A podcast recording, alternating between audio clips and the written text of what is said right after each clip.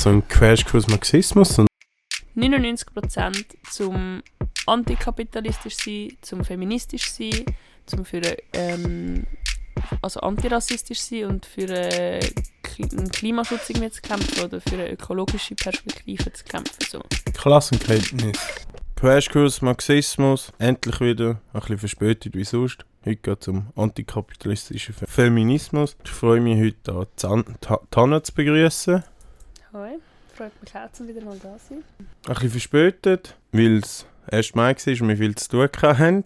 Es war erfolgreich, es war toll. Gewesen. Es, ist, es hat wieder gut getan, es hat wieder motiviert, um eine Podcast-Folge aufzunehmen. Für dich, Hanna?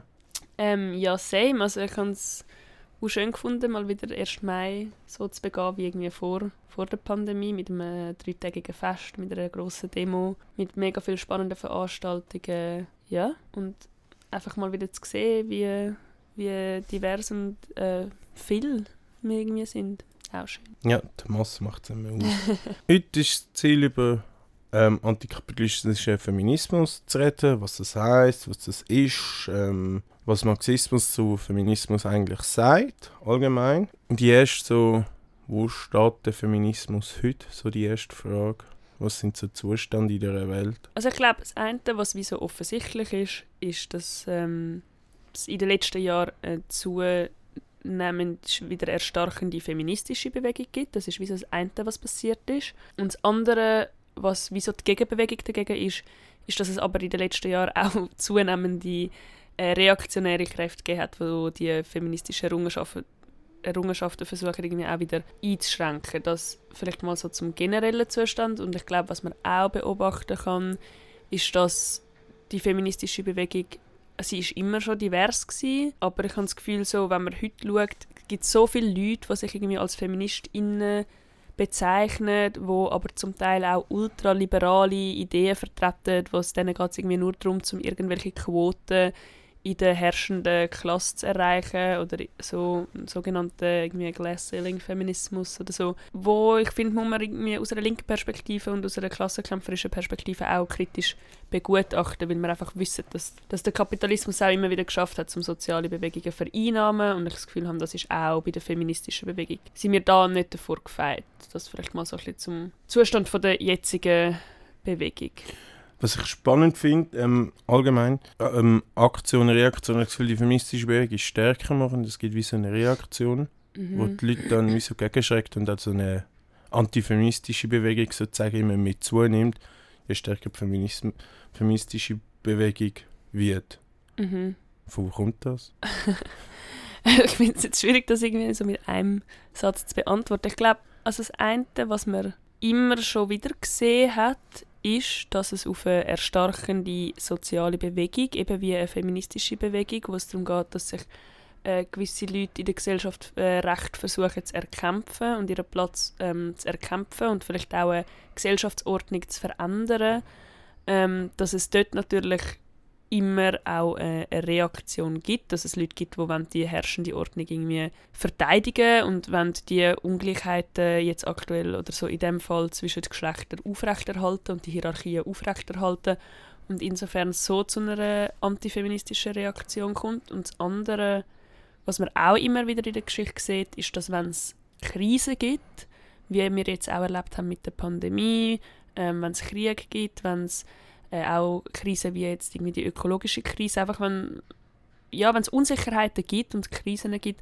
dass dann ähm, Gewalt, gerade auch die geschlechtsspezifische Gewalt, immer massiv zunimmt. Ja, und dass auch das zu einem antifeministischen Backlash oder irgendwie zu einer antifeministischen Reaktion beiträgt, dass, dass wir in einer Zeit voll vor Krisen sind. Und vielleicht, also ja, vielleicht dort dazu auch noch, dass gerade jetzt in, in dieser Situation von Krise die Rechte aktuell sehr gut schafft, zum erstarken oder zum sich durchsetzen und in, im Zug von dem, dass die Rechte sich weltweit auch kann durchsetzen in Italien, in Polen, in den USA, ähm, in Indien mega fest auch, dass dann in dem Moment auch sehr fest äh, reproduktionsfähige Körper, also Menschen, die Kinder gebären können, dass dann ihr Körper sehr oft zu einem, zu einem Kampffeld, zu einem Schlachtfeld irgendwie wird, weil es dann darum sehr schnell irgendwie um die Frage geht, welche Menschen dürfen sich überhaupt fortpflanzen und der, also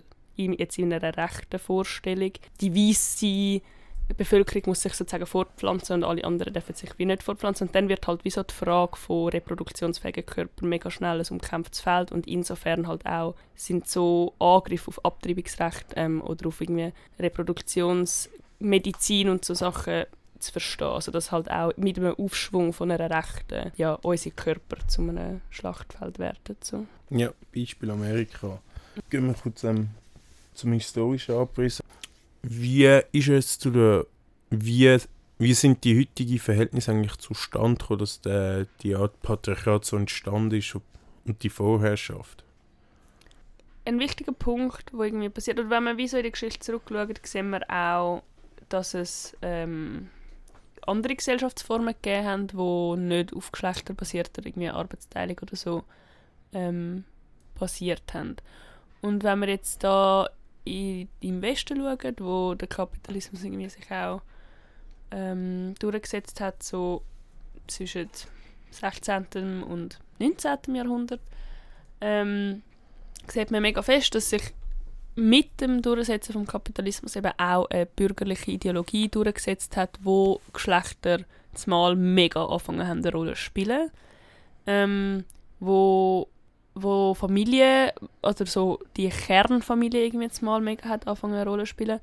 Und dass mit dem Durchsetzen vom Kapitalismus sich eben auch so die Trennung, die sehr bürgerliche Trennung von privat, also auf der einen Seite und öffentlich ähm, auf der anderen Seite wie so durchgesetzt hat und auch geschlechtlich konnotiert worden ist. Also privat, der Haushalt ist Frauen zuteilt worden in dem sehr binären äh, System und die ganze öffentliche Raum, Politik, ähm, Arbeit, all diese Sachen sind Männern zuteilt worden. So.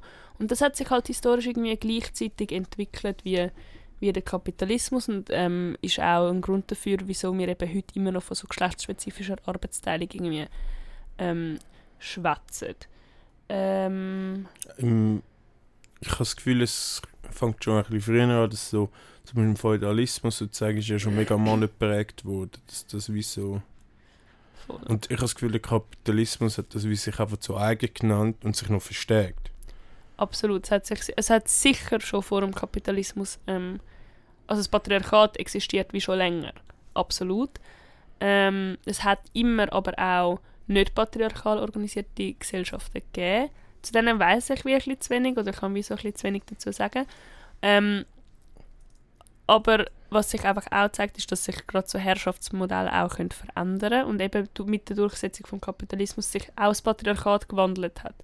Und dass so die sehr klassische Aufteilung von ähm, zwei Geschlechtern, wo so zwei komplett trennte Bereiche im Leben irgendwie zugeschrieben wird, dass das vor allem mit dem, mit dem Kapitalismus sich durchgesetzt hat.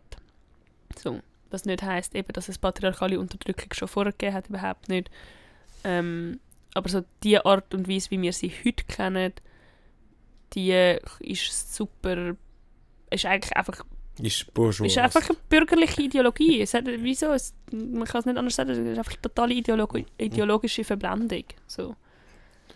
Also die feministische Bewegung ist so nach dem Zweiten Weltkrieg, ich glaube zum ersten Mal ein grösser geworden, 1960, oder? Also es ist wie so die zweite große Bewegung gewesen, oder so die zweite große Welle, wenn man so historisch zurückblickt. Das hat vor dem Ersten Weltkrieg, so um die Jahrhundertwende, schon eine mega starke feministische Bewegung gegeben, wo es hauptsächlich irgendwie ums Stimmrecht gegangen ist ähm, und dann auch eine äh, feministische Antikriegsbewegung vor dem, also am Vorabend eigentlich vom Ersten Weltkrieg, wo dann aber sich gespalten hat und ja, nachher sind die zwei Kriege gekommen und nach dem Zweiten Weltkrieg ja, genau, hat sich wie die feministische Bewegung neu aufgestellt, ist ein, eine neue Welle, eben, wir reden heute von der zweiten Welle feministischer Bewegung, stark. Ja, wo es wie nach dem Krieg haben sich eigentlich Frauen nicht mehr müssen, oder sehr durch ihre Beteiligung in diesen Kriegen und ähm, auch die ganze wirtschaftliche Lage ist es ja so gewesen, dass sich im Zug nach dem Ersten Weltkrieg, in der Zwischenkriegszeit und auch nach dem Zweiten Weltkrieg irgendwie Frauen viel mehr auch in Lohnverhältnisse hineingedrückt worden sind. Ähm, dass sie sich ihre Rechte an der bürgerlichen Demokratie irgendwie erkämpft haben und Stimmrecht zum Beispiel gehabt. In der Schweiz Sonderfall ist es noch mal ein bisschen länger gegangen, aber sonst so in Europa ist das nachher wie irgendwann gesetzt gewesen und es hat sich einfach gezeigt, dass ja Frauen trotzdem, also sie sind auch arbeiten und trotzdem haben sie aber müssen weiterhin die ganze private, den Haushalt schmeißen, die ganze unbezahlte eben Reproduktionsarbeit irgendwie weiter leisten und das hat zu einer massiven Doppelbelastung geführt. Ähm, sie sind gleich immer noch abhängig gewesen, irgendwie von, von dem bürgerlichen Familienmodell und haben sich dann versucht in dieser zweiten Bewegung, in der also zweiten feministischen Bewegung in den 60er, 70er Jahren halt dann mit diesen Fragen von Hausarbeit, Reproduktionsarbeit, ähm, Abhängigkeit von Männern in diesen sehr klassischen Familienmodellen und aus dem heraus dann zum Beispiel auch äh, gleichgeschlechtliche Partnerschaften, wo sich Frauen, also das Lesbentum als politischer Ausdruck irgendwie auch, so, um sich von der Abhängigkeit von Männern auch zu lösen haben sich mit diesen Fragen dann angefangen zu beschäftigen und sie sind mega, mega starke und diverse und vielfältige feministische Bewegung ähm, entstanden, genau in den 60er, 70er Jahren. Und die sind nicht grundsätzlich antikapitalistisch gewesen, oder man kann sagen, das ist so eine allgemeine Bubble gewesen. und der Marxismus hat bis 1960 eigentlich auch nicht eine richtige Antwort zur Gleichstellung gehabt. So. Also er hat ziemlich so ein bisschen angeteasert, aber also es war wie so zu früh für seine Zeit, gewesen, dass er da wirklich so eine These hat. Und dann ist es dann wie so ist die äh, soziale Reproduktionstheorie entstanden von der Lise Vogel. Und ja, wie funktioniert die? oder, grosse Frage, grosse Frage. Oder wieso braucht es die? Und mhm. Ja, also eben, wie du mega richtig gesagt hast, ist, ähm, hat de, also ist zum einen eben die, die feministische Bewegung nicht per se einfach durch und durch marxistisch oder antikapitalistisch gewesen, sondern wie wir das auch heute sehen, sehr divers aufgestellt. Und zum anderen haben die klassisch marxistischen Theoretikerinnen oder Theorien und irgendwie so die klassische Arbeiterinnenbewegung keine Antwort auf die Probleme, die innerhalb von der feministischen Bewegung irgendwie diskutiert worden sind, eben die Doppelbelastung ähm, im privaten Haushalt, Abhängigkeit von Männern etc. Und das haben sich dann in den 60er, 70er Jahren eben so, Lise Vogel ist jemand, ähm, wo sich dort sehr stark hineingegeben hat. Silvia Federici ist eine andere, eine andere Person, wo, wo dort in dieser Debatte sehr aktiv war, wo sich ähm, FeministInnen, wo sich eigentlich aber auch als Teil von der ArbeiterInnenbewegung und ähm, ja, marxistische Tradition irgendwie verstanden haben, dass sie gefunden haben, hey, also es kann wie nicht sein, dass unsere Feinde sozusagen einfach Männer sind, sondern das sind ja auch unsere Genossen, das sind irgendwie unsere Kampfgefährten im Klassenkampf, so. Sondern wir müssen versuchen, oder wir, wir haben den Anspruch, um die feministischen Probleme oder die feministischen Fragestellungen äh, aus einer Klassenperspektive anzuschauen und aus einer marxistischen Theorie heraus können zu verstehen und haben sich dann darum ähm, angefangen, ja, mit marxistischen Werkzeugen ähm, eine Theorie zu erarbeiten, die eigentlich versucht zu erklären, wie die Reproduktionstätigkeit, die Reproduktionsarbeit, die vorwiegend von Finta-Personen immer noch geleistet wird, ähm, damals hat man eigentlich vor allem nur von Frauen geredet, aber wie diese Arbeit Teil ist vom kapitalistischen System und mit dem Kapitalismus zusammenhängt und so eigentlich versuchen aufzuzeigen, dass so die Lösung von auch diesen feministischen Problemen und, und Fragestellungen auch in der Überwindung vom Kapitalismus zu suchen sind. Nicht so, wie es die Arbeiterinnenklasse bis dort gemacht haben, dass sie einfach gesagt haben, ja, ja, äh, die feministischen Fragen kommen nachher, jetzt geht es zuerst nur um den Klassenkampf und wir müssen zuerst den Kapitalismus überwinden und dann kommt sozusagen die feministische Befreiung, sondern dass das ein gemeinsamer Kampf ist, dass es, ähm, dass es ver verbunden ist und dass dass ähm, sowohl die marxistische Tradition und Theorie muss feministisch werden, aber eben auch die feministischen Fragen müssen aus einer ökonomischen und marxistischen Sicht irgendwie beantwortet werden. Also im Marxismus so ein klassischer hat eigentlich so, also unsere Gesellschaft ist so unterteilt, das sind so Produktion, die Arbeitskraft, also so Leute, die Waren herstellen, das sind Männer, die den Mehrwert herstellen. Der Mehrwert, das ist der schöne Wert, das haben wir schon mal diskutiert im anderen Podcast, aber ich wiederhole es. Es ist der Wert, wo man herstellen tut. Also man tut 8 Stunden arbeiten und tut für 12 Stunden Wert sozusagen erschaffen und die 4 Stunden sind der Mehrwert. Und der Mehrwert muss möglichst groß sein, dass man möglichst viel Gewinn macht. also Interesse der Kapitalistinnen. Und ähm, die Reproduktionsarbeit ist eigentlich alles ähm, Koch. Koch äh, ähm, schauen, dass wir ein Dach über den Kopf haben, dass wir uns so reproduzieren können, irgendwie auch sich unterhalten, dass man psychisch imstande ist, zum weiter zu arbeiten und zu produzieren. Das sind meistens von Frauen, Flinterpersonen. Und der Teil, das ist wie so unter, unterbezahlt, sozusagen, weil man dort wie so kann Mehrwerte schaffen tut. Also, also Kapitalisten wollen das möglichst tief drücken wie Lohn, weil ähm, ja, es keinen kein Gewinn macht und darum ja, ich kann es auch nochmal noch versuchen, so ein bisschen abzubrechen. Es ist recht äh, kompliziert, respektive lang. Also, ja, man muss ein bisschen ausholen, um wie die Theorie mhm. verstehen und wie, wie, wie, du vorher auch schon gesagt hast. Und, ähm, ich glaube, es macht mega Sinn, um irgendwie mit der Wertschöpfung anzufangen und mit der Frage vom Mehrwert, wie du das auch gemacht hast. Und wie ja da in diesem Podcast auch schon paar Mal darüber geredet worden sind. Und das macht ja auch Sinn. Wir sind ja auch da in der Reihe vom Crashkurs Marxismus irgendwie. Und eben, wenn, wie du sagst, wenn jetzt eine Arbeiterin irgendwie acht Stunden am Tag arbeitet, dann bekommt die Person einen vertraglich festgesetzten Lohn für das. Und der Lohn ist ja wie verhandelbar. Der ist ja nicht irgendwie an ein Naturrecht gebunden oder so, sondern der ist verhandelbar. Und in der klassischen marxistischen Theorie gehen wir davon aus, dass der Lohn eigentlich das ist, was der Arbeiter oder die Arbeiterin wie braucht, um sich selber zu reproduzieren. Also der Lohn muss wie unsere Lebenserhaltungskosten ja wie decken. Und ähm, das, was wir also wenn wir acht Stunden arbeiten am Tag und aber nach vier Stunden schon sozusagen den ganzen Wert erschaffen haben, wo wir für uns, also für den wir Lohn bekommen, also der ganze Wert von unserem Lohn ist in vier Stunden schon geschafft, müssen wir ja trotzdem die anderen vier Stunden von dem acht Stunden Tag noch schaffen, weil das ist vertraglich so festgesetzt. Und die anderen vier Stunden die schaffen wir sozusagen gratis und das ist eben der Mehr Mehrwert. Das haben ihr ja in, den, in dieser Folge zum, zu politische Ökonomie. Genau, wie schon mega schön auseinandergenommen. Ich sage jetzt da auch nicht mehr dazu. Hört nochmal die Folge, wenn ihr das wie so nochmal genauer wissen Das heißt aber, es, es hängt, ähm, also unser Lohn hängt von der Lebenserhaltungskosten, also von unserer Reproduktion ab und bestimmt nachher, wie viel Mehrwert ein Kapitalist kann sich einstreichen. Das heißt, Kapitalistinnen haben wie das Interesse daran, dass unsere Lebenserhaltungskosten möglichst gering ist, dass sie uns möglichst wenig Lohn müssen zahlen dass sie möglichst viel von unserem Arbeitsalltag und Arbeitsaufwand können als Mehrwert für sich abschöpfen, oder? Und dort ist, jetzt irgendwie die Frage, wie schaffen sie es, um unsere Lebenskosten, unsere Reproduktionskosten, also alles das, was wir brauchen, dass wir jeden Tag wieder arbeiten, eben wie du es gesagt hast. Essen, ein Dach über dem Kopf, ähm, emotionale Bestärkung und irgendwie all diese Sachen. Wie schaffen sie es, die Kosten für das möglichst gering zu behalten, indem dass die ganze Arbeit, die dazu aufgewendet wird, möglichst günstig ist.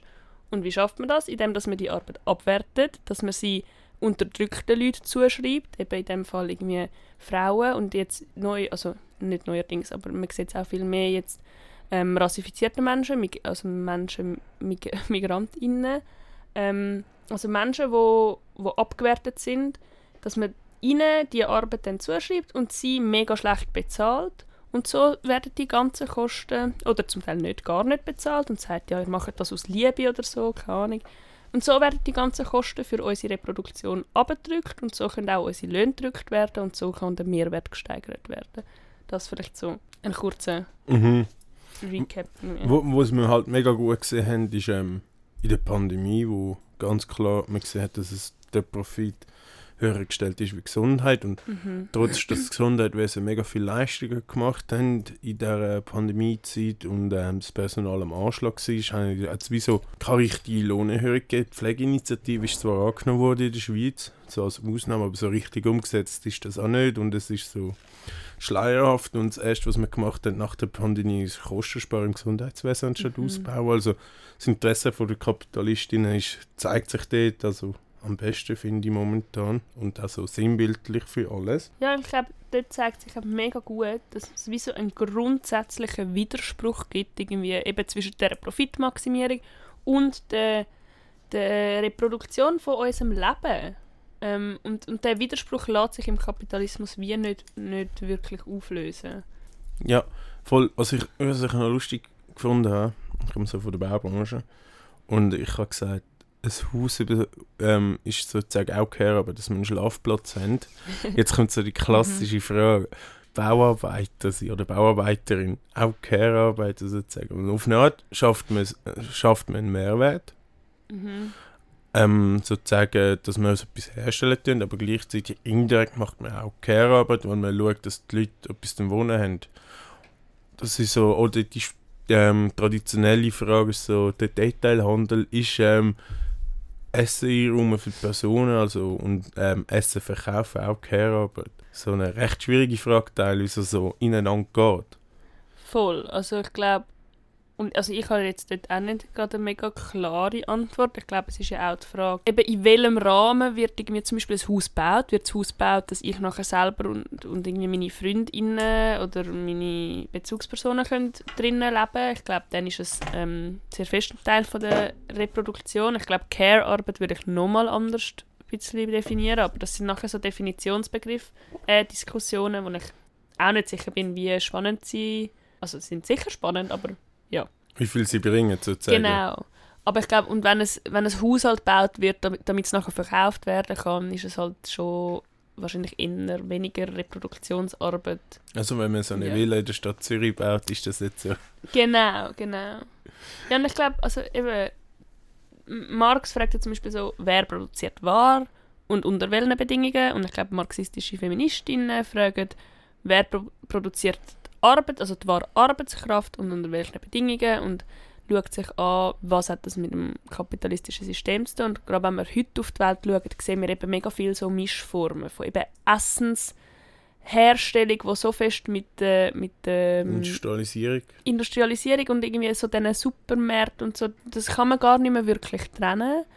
Und dort kann man, kann man sich, glaube für jeden Bereich kann man irgendwie sich sehr genau anschauen, okay, was ist jetzt unbezahlt, was ist jetzt bezahlte Arbeit, was ist produktive, was ist reproduktive Arbeit an dem, ähm, weil unsere Welt einfach tatsächlich ein bisschen komplizierter geworden ist über die Jahrzehnte. Ja, und ich glaube, wenn wir uns heute zum Beispiel die Schweiz anschauen oder die Situation da, sehen wir, dass einfach äh, sehr viele Mischformen existieren, dass die Reproduktion von der Arbeitskraft im Privaten und unbezahlt stattfindet, aber zum Teil auch im Privaten und bezahlt, also ähm, Putzkräfte, die angestellt werden für die Heim oder so. Und dass sie aber auch öffentlich stattfinden, in privatwirtschaftlichen Unternehmen, aber auch in öffentlich-staatlichen Unternehmen, ähm, wie öffentliche Spitäler. Und dass es dort halt unzählige Formen gibt davon, wie Reproduktionsarbeit heutzutage verrichtet wird. Und ich glaube einfach, was sich durchzieht oder was man wie so ein bisschen als Konstante sieht, ist es, dass es immer noch hauptsächlich von Finta-Personen verrichtet wird, dass sie immer noch hauptsächlich von migrantischen Personen, von rassifizierten Personen verrichtet wird und dass sie immer noch hauptsächlich abgewertet wird, die Arbeit. Ähm, Sex, Sex irgendwie eben Essen kochen, in einer, auch in einer Kantine, Sex, Kinderbetreuung etc. Und dass sie durch das auch einfach schlecht bezahlt und unter schlechten Bedingungen stattfindet. Also man kann mega fest sagen, so bei diesen Jobs oder so, es ist so teilweise so mega ländermäßig unterteilt. Also, also das habe ich schon persönlich oft gesehen, dass man halt die Putzkraft, dann hast du die Firma XY, das sind alles Leute von dem Land, da hast die und das ist so auch fast so ein bisschen, es kommt fast ein bisschen vorbestimmt, wo du halt später arbeiten gehst oder du arbeiten gehst. Das mhm. finde ich noch krass, dass es dort so mega offensichtlich ist. Also du wirst, glaub, ich glaube, als Schweizer oder Schweizerin wenn du dort in eine Putzfirma arbeiten gehst, dann schauen die alle mega blöd an, was machst du da? Mhm. Und so, mega krass. Und ähm, auf einem weiteren Punkt so, ja, die, die sich leisten können, können sich nicht Putzkraft machen. Und das ist so, das finde ich so lustig. Dann hast du so die, die sich, ähm, das ist ein bisschen so der liberale Feminismus, muss ein bisschen reingehen, so, ja toll, wir haben jetzt eine Familie und die Frau kann jetzt auch arbeiten, ist vielleicht in der Chefetage und dort dann ihre Care-Arbeit auslagern von weiteren Personen sozusagen. Das finde ich auch so. Mhm. Ja, ähm, also zum ersten Punkt, ich glaube, dort sieht man mega fest, also so, es gibt eine mega krasse globale Arbeitsteilung bei diesen, bei diesen Tätigkeiten und dort sieht man einfach auch mega fest, wie zum Beispiel so Grenzregime, die Hierarchien aufrechterhalten und eben so, also wer darf reinkommen, zu welcher Arbeit, es gibt zum Beispiel so ein System so dass Leute aus Osteuropa, also Finta-Personen aus Osteuropa, immer für ein halbes Jahr in die Schweiz eingereist werden, mehr oder weniger, ähm, um da einfach so 24 Stunden Pflege verrichten. Und dann müssen sie aber wieder raus, weil sie dürfen eigentlich nicht länger legal in der Schweiz leben, sie dürfen da nicht ein Leben aufbauen. Und nachher müssen sie wieder zurück in ihre Heimatländer und dann wieder ein halbes Jahr später kommen sie wieder. Und so eben so die Aufrechterhaltung auch von nationalstaatlichen Grenzen und die Regime und wer darf zu welchen Bedingungen reinkommen, hängt mega fest damit zusammen, wo die Leute nachher ähm, landet, welche Arbeit sie nachher verrichten und für, für welche miserable Bezahlung sie die Arbeit verrichten mhm. und so weiter und so fort. Das ist das eine. Ähm, und dass Leute eben mega stark rassifiziert werden, dass mega stark nach ähm, Nationalstaatlichkeit irgendwie unterteilt wird und dass dort auch einfach so eine sehr rassistische Ideologie zum Vorschein kommt, wo dann eben irgendwie Leute aus vielleicht gewissen Orten auf der Welt wie andere Fähigkeiten zugeschrieben werden was, was Bullshit ist, so, aber es ist einfach eine rassistische Ideologie, wo das, wo das nachher legitimiert. Der klassische der Portugiese auf der Baustelle, der einfach zehnmal mehr lupfen kann wie alle. Das Zum Beispiel, so. genau. Und ich meine, das ist ja Bullshit, aber es ist einfach eine, Rassi also es ist mhm. einfach eine rassistische Zuschreibung. So. Ja. Und in dem Care-Bereich gibt es das auch. Da, also das gibt es wie überall. Und ich glaube, also in dem Care-Bereich eben auch.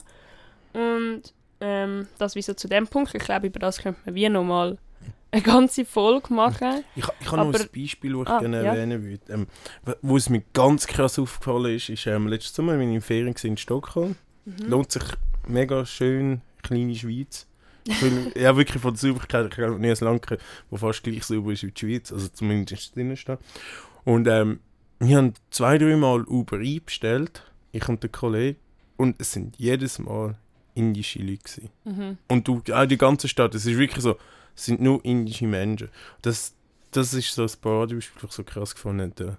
Ja, das ist mega krass. Und ich glaube, eben dort muss man auch sich bewusst sein, eben, so Grenzregime dienen mega fest zur Aufrechterhaltung von dem und dass ja zum Beispiel auch, weil es Menschen so schwierig gemacht wird, zum, oder Menschen ähm, aus der Arbeiterinnenklasse wird es schwierig gemacht, zum Reisen, zum Migrieren, dass sie mega fest ja auch auf, auf so Netzwerk angewiesen sind und dann durch das, wenn man schon jemanden kennt, der vielleicht schon in einem Betrieb schafft, ähm, mhm. dass man dann auch wieder, also dass sich auch durch so persönliche Netzwerke irgendwie nachher ja zeigt oder so entsteht, dass ähm, Leute, die von der gleichen Ort geflüchtet sind oder von der gleichen Ort ähm, migriert sind, nachher auch in ähnlichen Be Bereichen arbeiten, weil sie halt nicht ähm, weil sie schwierige Bedingungen haben, um in diese Länder zu flüchten und mega fest angewiesen sind auf private Netzwerke, auf familiäre Netzwerke und dann halt wie so in den gleichen Jobs landet wie ihre Cousins, die schon vorher geflüchtet sind und so weiter und so fort. Ja, und eben auch das hat wieder mit, mit äh, rassistischen Grenzenregime mhm. zu tun und mit äh, wirklich absurd schlimmen Bedingungen auf der Flucht für Menschen und Unsicherheiten und so weiter und so fort ähm, einfach nur wegen dem liberalen Feminismus. Ich glaube, du hast es vorher angesprochen. So. Es kann halt wie nicht das Ziel sein von uns, dass sich irgendwie flinte Personen, die sich einfach können leisten ähm, sich aus dieser Zwickmühle von Doppelbelastung von Lohnarbeit und Hausarbeit irgendwie können befreien indem dass sie nachher eben ähm, MigrantInnen für sich privat die zu miserablen Löhnen irgendwie anstellen. Das, das, ist wie, das ist nicht eine Befreiung von, von Finta-Personen, so, sondern das ist irgendwie einfach äh, ein Teilhabe von wenigen sehr privilegierten Finta-Personen am kapitalistischen Wettbewerb, aber auf dem Buckel von nachher anderen Finta-Personen, die nachher die Scheißarbeit haben, also im Privaten halt einfach zu schlechten Bezahlungen müssen, müssen ver verrichten und so diese Art von liberalem Feminismus oder so, äh, die lehnt eben zum Beispiel den marxistischen Feminismus ab. Wieso? Ja, eben, weil es nicht, äh, nicht eine Befähigung oder weil es nicht eine Lösung von Feminis also feministischen Problemen oder so ist, sondern es einfach eine Teilhabe von wenigen privilegierten Finta-Personen an der ganzen Misere namens Kapitalismus an und für sich ist. Und so, wir wollen nicht, dass sich einzelne wenige wenige können an der Unterdrückung irgendwie beteiligen, sondern wir wollen, wieso dass die Unterdrückung aufhört.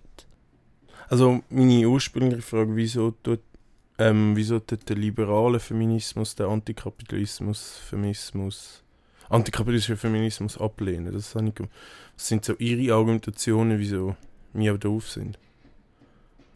Der, also, was, wieso der liberale Feminismus den antikapitalistischen Feminismus Mhm.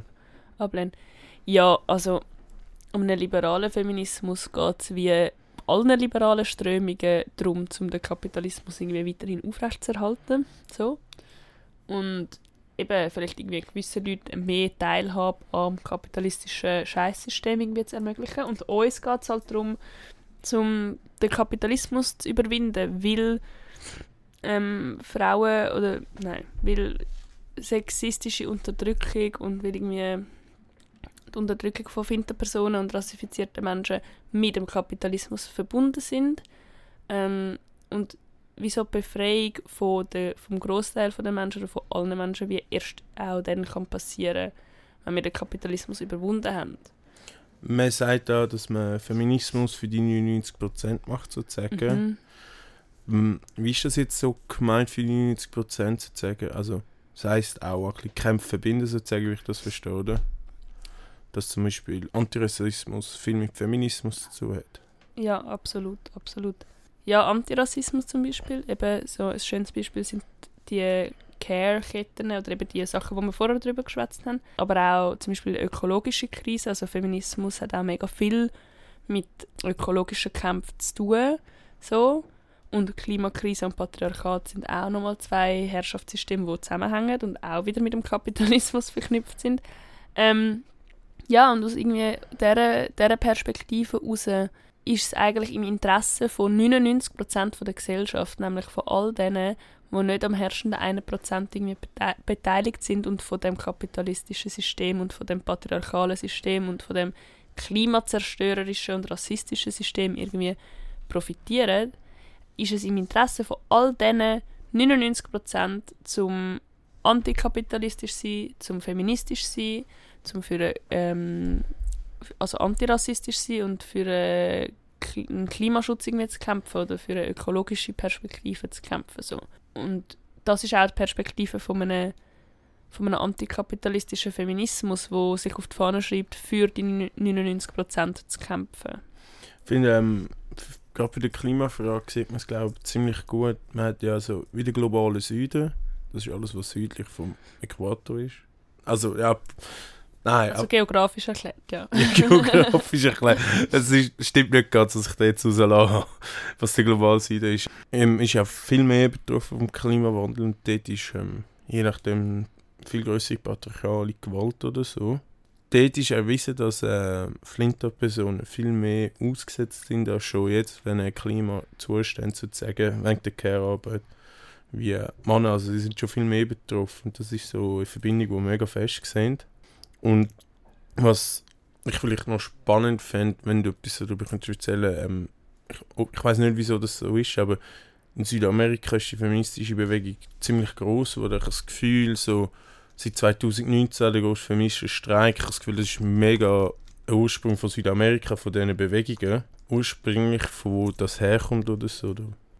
Ja, äh, also ich glaube, man muss wie präzisieren zum einen, also man kann glaube nicht, oder nein, man kann nicht pauschal sagen, dass ähm, im, im globalen Süden die äh, patriarchale Gewalt automatisch stärker ist als jetzt im Westen. Ähm, sondern das ist auch wieder irgendwie eine sehr westliche Zuschreibung Mhm. ähm, wo man kritisch begutachten was man kann, was man einfach historisch gesehen hat, ist, dass die Länder, wo, wo kolonisiert worden sind, also ehemalige Kolonien, wo auch heute äh, zu einem grossen Teil noch zum globalen Süden zählen, insofern, dass sie halt in, in dem kapitalistischen Wettbewerb wie schlechter immer noch dastehen und immer noch stärker ähm, auch neokolonial immer noch ausgebeutet werden, dass der Westen mega fest durch die Kolonien auch so Geschlechterhierarchien erst in diese Länder gebracht hat und die mega aufgedrückt hat. Und während sich jetzt im Westen irgendwie durch auch einen neoliberalen Kapitalismus die Geschlechterfragen verändert haben, dass das halt in ehemaligen Kolonien noch wie an einem anderen, an einem anderen Punkt ist oder irgendwie in eine andere Richtung geht. Und ja, aber das halt sehr oft in diesen Ländern auch so die ganze Geschlechterhierarchie oder die, die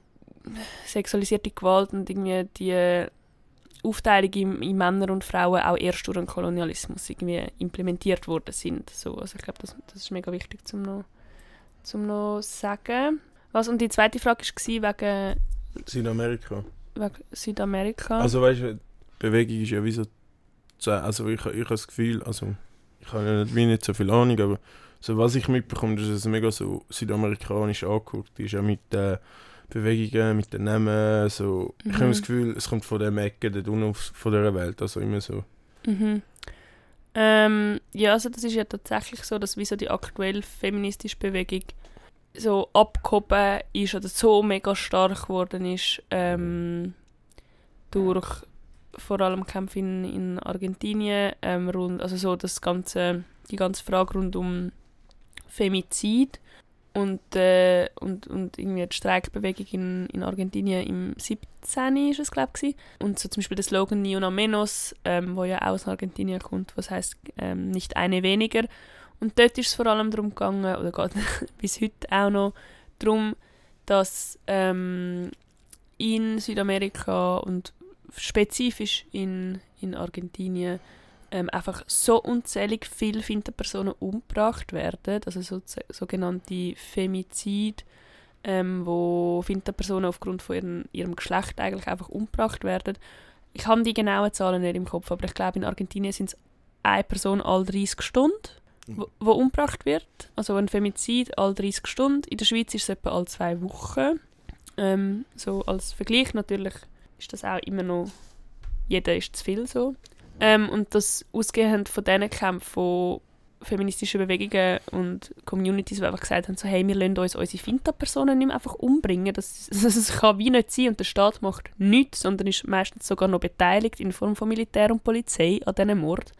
Ja, und dass sich dort einfach mega eine starke feministische Bewegung ausgebildet hat, aufgrund von dem Problem, wo dann mit mit der Verbreiterung irgendwie von der Forderungen und feministischen Streikbewegungen und zum Beispiel auch der Überschwappung nachher auf andere ähm, lateinamerikanische Länder und auch nachher auf Spanien und durch das irgendwie auch auf Europa so äh, eine feministische Welle gegen Gewalt irgendwie auch lostreten hat, wo bis heute sehr prägend ist in der feministischen Bewegung, absolut. Und man sieht es auch, ich finde, ähm, wenn man gerade so ein weiteres Beispiel nennen kann, ich das Gefühl, wenn es mal zu einer Revolution in der Schweiz kommt oder so etwas Ähnliches, wird sie feministisch sein. Und ich habe das Gefühl, also die grösseren revolutionären Bewegungen sind mega von Frauen geprägt. Ähm, mhm. Beispiel Iran oder so. Mhm. Da sieht man mega fest, dass eigentlich der Auslöser vom Iran damals ist ja die Kopftuch-Geschichte wo eine Flinterperson, glaube ja, sie ist gestorben an den Verletzungen von der Polizei mhm. und das ist wie so, weil sie das Kopftuch nicht richtig angehört und das hat ja den Auslöser gemacht, dass es bis heute noch recht am Abgehen ist. Mhm, absolut. Ja, also eh, so die, die, Revolution wird feministisch sein, oder sie ist wieso keine. Das sieht man überall auf der Welt aktuell. Man sieht es auch in Indien zum Beispiel, wie du sagst, in Iran, man sieht es ähm, in, in Rojava, ähm, man sieht es eben an, an den Kämpfen auf der ganzen Welt. Ähm, Argentinien, Brasilien, wo es um feministische Rechte geht, um feministische Fragen geht. Ähm, Genau, Polen, was um die Abtreibung geht, etc. Man könnte unzählige Beispiele wie so mhm. aufzählen. Mir ist noch ein Sinn gekommen, vorher wegen ökologischen Kämpfen. Ähm, das Brasilien ist dort ein mega gutes Beispiel, wo, oh, sorry, wo die, wo einfach patriarchale Strukturen und eben Femizid und ökologische Kämpfe sich so verwickelt haben, wo einfach ständig Femizid durchgeführt werden, also Mord an Finta-Personen, die aktiv sind in der Umweltschutzbewegung. Und sie werden nachher einfach umgebracht. Also zum einen, weil sie aktiv sind als Finta-Personen in diesen Bewegungen, aber auch, weil sie ähm, aktiv sind überhaupt gegen die Klimazerstörung und wieso sich dort die Kämpfe verbinden. Und es sind halt mega, mega, mega viele Finta-Personen an der Speerspitze von diesen ökologischen Kämpfen um, um Abholzung, zum Beispiel in Brasilien. Und weil sie an der Speerspitze sind von diesen Kämpfen, weil sie sich in die vorderste Linie irgendwie stellen für einen, für einen hm. Umweltschutz, werden sie nachher umgebracht. So.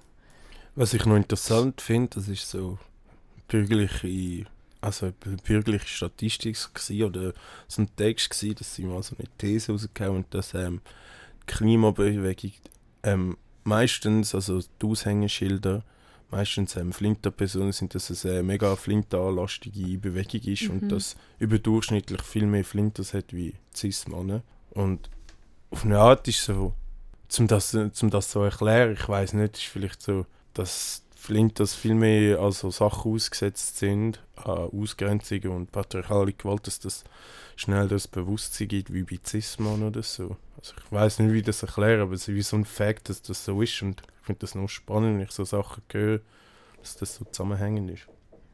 Ähm, ja, mega. Also ich glaube, so ein Grund ist eben das, wie du vorher angesprochen hast, dass in diesen Regionen auf der Welt, wo man aktuell die Klimazerstörung viel mehr merkt oder viel stärker merkt, dass gerade dort auch noch dazu kommt, dass Personen noch viel stärker dem ausgesetzt sind aufgrund von irgendwie eben geschlechtsspezifischer Arbeitsteilung. Ein, oder äh, ja, ein Beispiel ist zum Beispiel, dass wenn Finta-Personen dafür zuständig sind, dass Lebensmittel auf den Tisch kommen, sind sie viel stärker davon betroffen, wenn Dürre oder Überschwemmungen irgendwie die, ähm, die, die Grundlagen für, für die Landwirtschaft so kaputt machen. Weil sie sind dafür zuständig. Wenn Finta-Personen dafür zuständig sind, dass es ähm, dass die alten Leute in der Community, dass den Kind und so weiter gut geht, dass Gesundheitsversorgung irgendwie sichergestellt sind, sind sie die, die es am schnellsten merken, die am schnellsten unter Druck kommen, wenn Pandemien herrschen, wenn irgendwie kann ich, also Krankheiten herrschen, weil die Wasserversorgung schlecht ist, weil irgendwie all die Sachen, oder? Und ein anderes Beispiel, ähm, dort wo Klimazerstörung zu Naturkatastrophen führt, wie zum Beispiel in Sri Lanka war es glaube ich, wo 2004 ein Tsunami, ah, der Riesentsunami, der Riesentsunami ja. war, wo es nachher einfach Statistiken gegeben hat, die gezeigt haben, dass überdurchschnittlich viel, viel, viel mehr Finterpersonen ähm, ums Leben gekommen sind, weil die Männer sind sozusagen arbeiten in die Städte ähm, in den Zentren, haben sich, durch das sind sie schnell früh gewarnt gewesen, ähm, und haben sich können in sichere Orte begeben. Mhm. Finterpersonen sind halt einfach vereinzelt in privaten Heime gewesen, haben müssen noch auf Kinder schauen und sind durch das halt einfach dem Tsunami viel, also und sind auch später erst gewarnt worden, weil sie eben nicht an diesen zentralen Stellen mhm. in der Stadt sind oder so. Ähm, und durch das sind einfach viel mehr Finterpersonen und Kinder halt ums Leben gekommen bei dem Tsunami.